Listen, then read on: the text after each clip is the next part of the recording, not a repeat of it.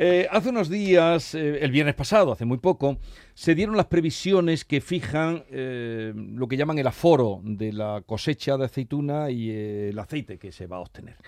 Las previsiones fijan que vamos a obtener 2.801.000 mm, toneladas de aceituna para molturar y que por tanto se llegará a una producción de 550.600 toneladas de aceite de oliva. Esto supone una ligera subida de un 7,4% sobre la pasada campaña que no fue buena. Y para saber algo más de esto y lo que significa y cómo se interpreta todo esto, eh, vuelvo a llamar a Juan Vilar. Juan Vilar, os lo presento, es un analista oleícola internacional, consultor estratégico, profesor de la Universidad de Jaén. Y cuando queráis saber algo de tema de aceite y, y, de todo lo que lo circunda, es el hombre al que tenéis que recurrir. Por eso yo acudo. Juan Vilar, buenos días. Muy buenos días, Jesús. Muchísimas gracias por tu palabra. Y, gracias por atendernos en día de fiesta. A vosotros, a vosotros siempre. Eh, estos datos que daba la, mm, consejería contrastan, eh, bueno, contrastan no, confirman lo que usted ya avanzó, algo de lo que usted ya avanzó, poco más o menos, que eh, serían 550.000, algo más, 550.600 toneladas de aceite lo que habría este año.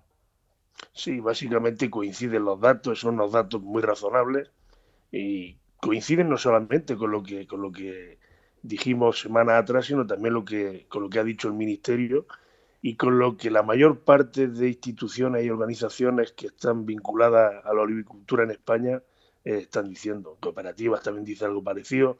Por lo tanto, estamos en un entorno, también hemos de de hablar de aforo, es una previsión, o sea, una simple lluvia adicional o una falta de lluvia eh, podría hacer que evolucionara positivo o negativamente en los próximos, en los próximos meses, ¿no?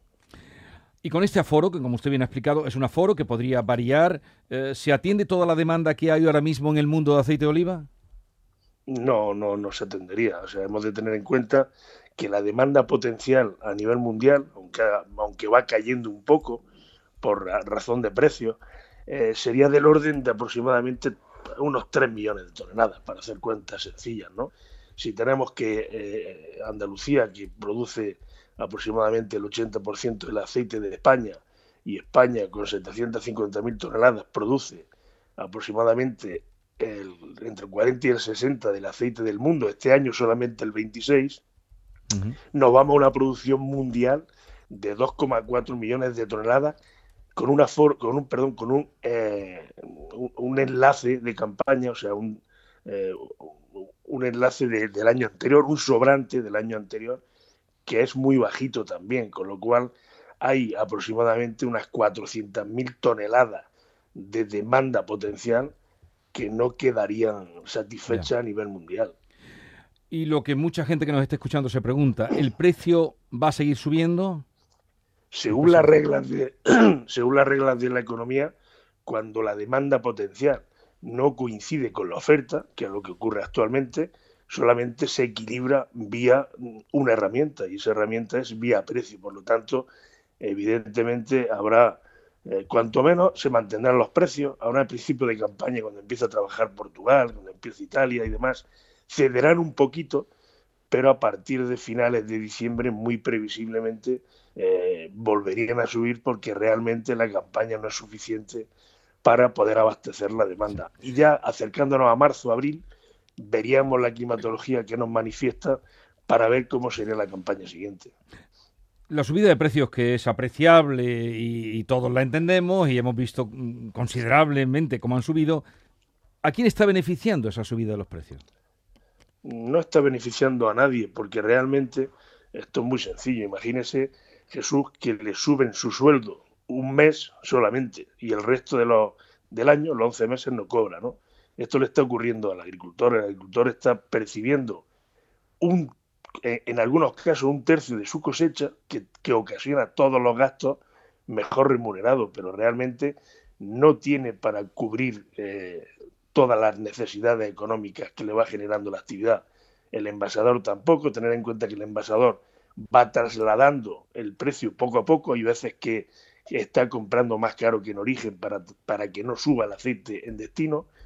Y bueno, solamente habría un, un elemento que sí podría estar ganando mucho dinero, que son aquellos agricultores modernos o aquellos agricultores no siendo modernos que tengan una buena cosecha. Imagínense, quien tenga una cosecha del 100% pagada eh, en origen el aceite de oliva a 9 euros, pues está ganando eh, lo que nunca más ganará en la historia porque esto es una situación anómala que no se volverá a repetir hasta veamos cuándo, ¿no? O sea, eh, quien los agricultores con agua estarán ganando mucho dinero.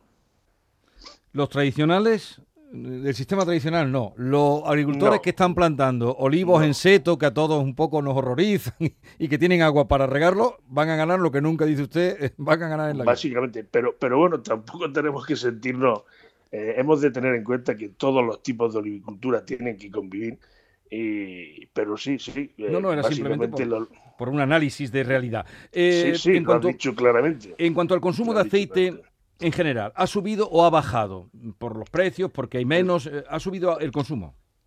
El consumo está eh, sorprendiéndonos a todos, ¿no? Y es que está haciendo lo siguiente, el, consumidor español está siendo fiel al, aceite de oliva y lo sabemos porque no está creciendo el consumo de otra grasa que la grasa sustitutiva del aceite de oliva es el girasol. Bueno, por su precio no está creciendo, eso quiere decir que su demanda tampoco se está incrementando y eh, su consumo tampoco está creciendo. Por lo tanto, esto es importante. Pero ¿qué está haciendo el consumidor de aceite de oliva? Está adquiriendo el aceite de oliva más a menudo, en envases más pequeñitos para gastar menos y consumiendo menos. O sea, está siendo menos generoso a la hora, por ejemplo, de preparar una tostada, de preparar una ensalada, está siendo menos generoso. ¿Esto qué ha ocasionado? Pues que el consumo interno de aceite de oliva en España haya caído aproximadamente un 60% desde el principio de año. ¿Un 60%? Sí, sí, un 60% de caída.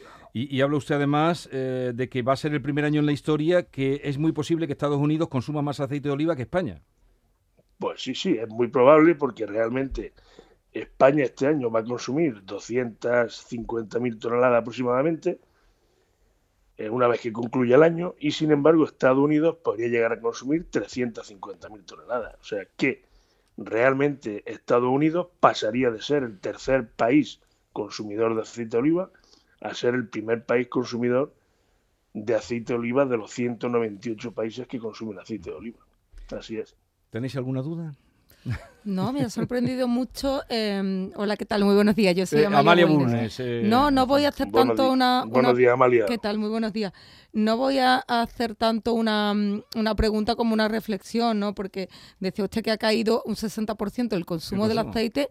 De oliva. De oliva, exacto, pero no lo ha sustituido el consumidor eh, por otro tipo de, de, aceite de otra, de otra naturaleza, pues como puede ser el de girasol o, o, el de otro. Eh, ¿Hasta qué punto está el aceite de oliva eh, introducido, imbricado en, nuestra cultura, que, somos, eh, mm, digamos, capaces de, hacer una política de austeridad, pero no cambiar, no, no sustituirlo por otro, por otro aceite, ¿no? Totalmente de acuerdo. Tenga usted en cuenta, eh, Amalia, que realmente el aceite de oliva, en un 80% del total de su demanda, se eh, consume allá donde se produce. O sea, un es un producto eh, de cercanía, un producto que se produce por, familiaridad. Y efectivamente eso es lo que está sucediendo con nuestro aceite de oliva, que nos estamos resistiendo a pasar a otra grasa pues como tú bien lo has definido perfectamente, con una política de austeridad, exactamente. A ver, Silvia Moreno, ¿quieres también comentar algo con nuestro invitado Juan Vilar? Sí, sí, eh, señor Vilar, buenos días. Eh, Muy buenos días. A, mí me ha llamado la atención lo que usted ha comentado sobre lo que representa España en el mundo, eh, la producción de, de aceite de España ha mencionado antes, si yo no he tomado mal el dato, que representaba entre el 40 y el 60% y ahora solamente un 26%.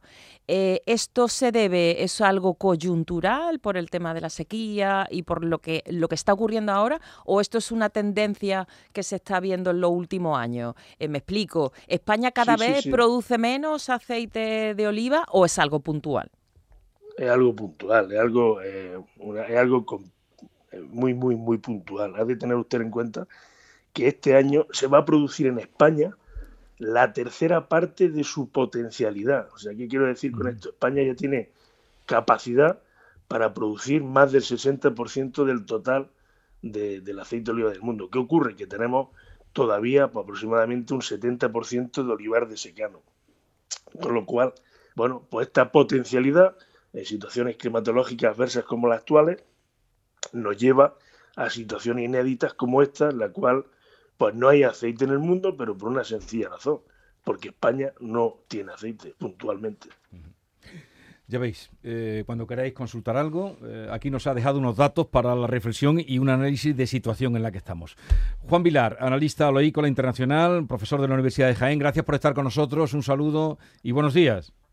Muchas gracias a vosotros y buen día del Pilar, que vaya muy bien. Igualmente, adiós, adiós.